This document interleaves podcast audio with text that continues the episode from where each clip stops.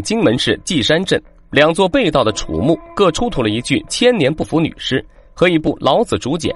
那么，不腐女尸的背后隐藏着怎样的秘密？老子竹简的出土又意味着什么？墓主人究竟是谁？让我们走进今天的纪录片，揭开荆门楚墓的秘密。一九九四年三月七日晚，湖北省荆门市稷山镇郭店村外的田野上出现了一伙盗墓贼。他们不仅洗劫了墓室，还将棺椁中的一具女尸拖出了墓坑，埋在邻近的沟渠中。公安机关接到报案后，随即展开调查。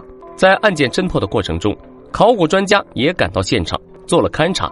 这是一座距今两千三百多年战国时期的楚国墓葬，墓葬没有封土，规模也不大。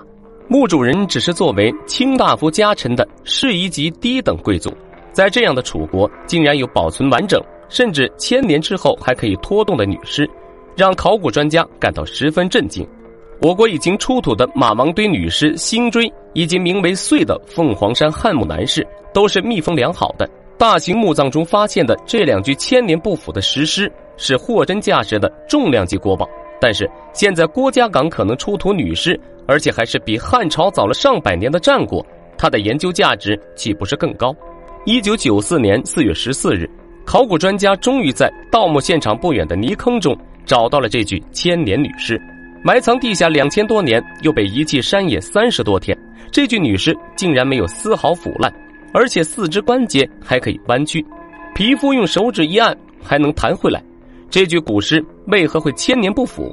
四月十九日，考古专家对这座被盗古墓进行了抢救性发掘。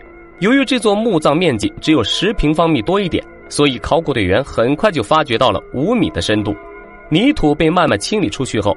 厚重的棺椁逐渐显现出来，将残存的木炭和青膏泥清理掉。考古队员惊奇的发现，椁板上覆盖的一层竹席也保存了下来，构成竹席精美的面条清晰可见，而且色泽黄中透绿，就像是刚从竹子上破下来一样。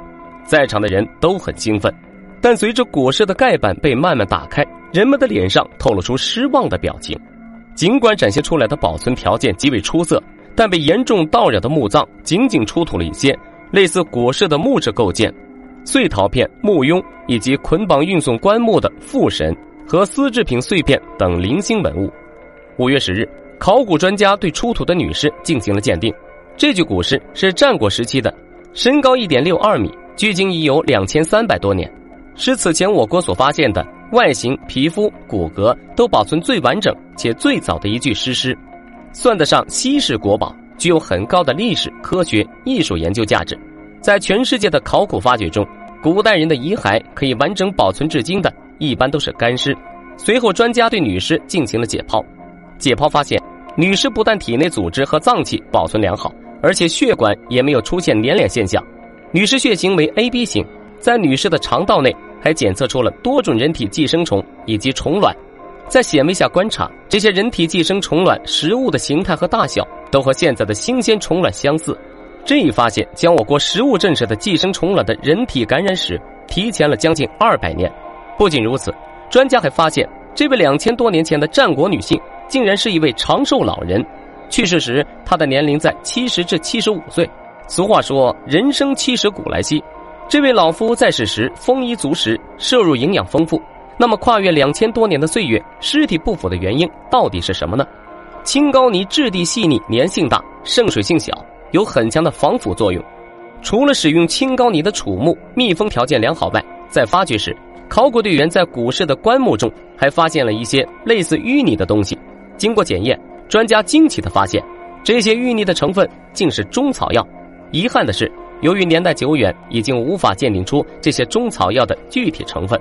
在考古界流行着这样一句俗语：“干千年，十万年；不干不湿就半年。”战国女尸之所以保存的这么完整，除了深埋、密封、缺氧无菌的保存环境，以及中草药的防腐作用外，最重要的原因是墓室内的积水。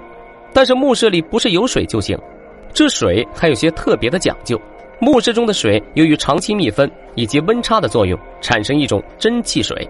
因为盗墓者的破坏。郭家岗一号墓的发掘并没有什么重大收获，唯一让人感到欣慰的是，公安机关追缴回来的部分文物。但是当考古人员打开追缴而回、盛放丝绸的密码箱时，专家们都啼笑皆非。丝绸上散布着酒精味，酒精可以溶解油脂、蛋白质在内的有机物。在古代，丝绸是天然蚕丝织造而成的纺织品，而蚕丝的主要成分就是生物蛋白。追缴回来的丝绸，朱红凤鸟纹织锦的色泽美轮美奂，尤其是提花织锦中出现的对龙、对凤、对鹿花纹图案，更是见所未见。但遗憾的是，由于被喷洒酒精，又遭到反复揉搓，这些丝绸已经残破不堪。和郭家岗一号墓被盗时间差不多，同样在郭店村又出现一起古墓被盗案。接到报案后，考古人员迅速赶到现场。这是一座带墓道的土坑数学墓，墓葬为甲字形结构，分有头箱、边箱和椁室。墓道开口十平方米左右。考古人员首先对没有被盗扰的边箱进行了清理。打开边箱，里面也有些蒸汽水。眼前的景象让考古人员感觉又有了希望。随着发掘的深入，在蒸汽水里面发现了很多器物，这些器物有箭足、铜器等。接着，考古人员开始清理头箱，人们试图在水中寻找些什么。这时，一枚竹简飘了上来。竹简，古代用来写字的竹片，也指写了字的竹片。先秦至魏晋时代的书写材料是削制成的狭长竹片，竹简上面的文字往往记录着当时的一些重要信息。竹简经过削制。又经过两千多年的岁月侵蚀，按理来说应该早就朽烂了，但是眼前的这片竹简却依旧坚韧挺拔。然而，让所有人没有想到的是，更大的收获还在后面。在头箱的北侧，大量散乱的竹简漂浮在水底，除了个别残段，大部分都保存完好。经过清理统计，这批竹简共有八百零四枚，其中写有字的竹简有七百三十枚。共记载了一万三千多个楚国文字，这些文字全部都是儒家和道家的典籍，其中道家典籍两篇，分别是《老子》和《太医生水》；儒家典籍有十四篇，分别是《资医》《鲁穆公问子思》《穷达以时》《五行》《唐禹之道》《中性之道》《成之文之》《尊德义》《性子命出》《六德》《禹从一》《禹从二》《禹从三》《禹从四》。但让人感到奇怪的是，这十六篇文章只有又名《道德经》的老子和《礼记》中的一篇《资医》一直广为流传外，其余的十四篇都不见经传。通过对郭店墓葬出土文物的分析，专家推断，墓主人应该生活在公元前四世纪中期到公元前三世纪初，距今两千三百年左右。经过研究整理，一九九八年郭店楚墓竹简正式出版。在世间广为流传的《老子》，俗称《道德经》，共八十一篇，五千多字。但是郭店出土的《老子》只有甲乙丙三章，两千字左右。这又是为何呢？由于文言文解读以及断句的问题，古代文人在著述时一般会根据自己的理解曲解甚至增删典籍。那么郭店版的《老子》是否遇到了这种问题？一部分专家认为，郭店版《老子》是传世版《老子》的母本。后人正是在这部两千字老子的基础上，著述出现了现在五千字的《道德经》，再加上墓主人生活的年代和老子相差不到三百年，那么这部郭店版的老子自然也就最忠实于原著。但其他专家却有不同的看法，他们认为郭店版老子只是一个节抄本，意思是在郭店版老子之前还有一个相对的完整版，郭店版只是一个劫掠版。章节字数的问题还没有解决，新的疑问又来了。传世版老子第十九章记载着“绝人弃义，名副慈孝”这样一句话，意思是只有摒弃了儒家所倡导的仁义，人们将恢复慈孝的本性。一直以来，这句话广为人们所诟病。如此直白的喊出“绝人弃义”这样的口号，似乎还是有些违背情理。而郭店版老子的出土也澄清了这个疑案。郭店版老子甲篇中写着。绝伪弃律，名副孝慈。很明显，道家在最初阶段排斥的绝不是仁义，假冒老子言论，诋毁儒家仁义。正是因为这样的行为，造成了自汉以后儒道两家延续两千多年的对立。至于十四篇典籍为何会消失在岁月中，考古界仍没有形成统一的认识。那么，拥有这批珍贵典籍的楚人会是谁呢？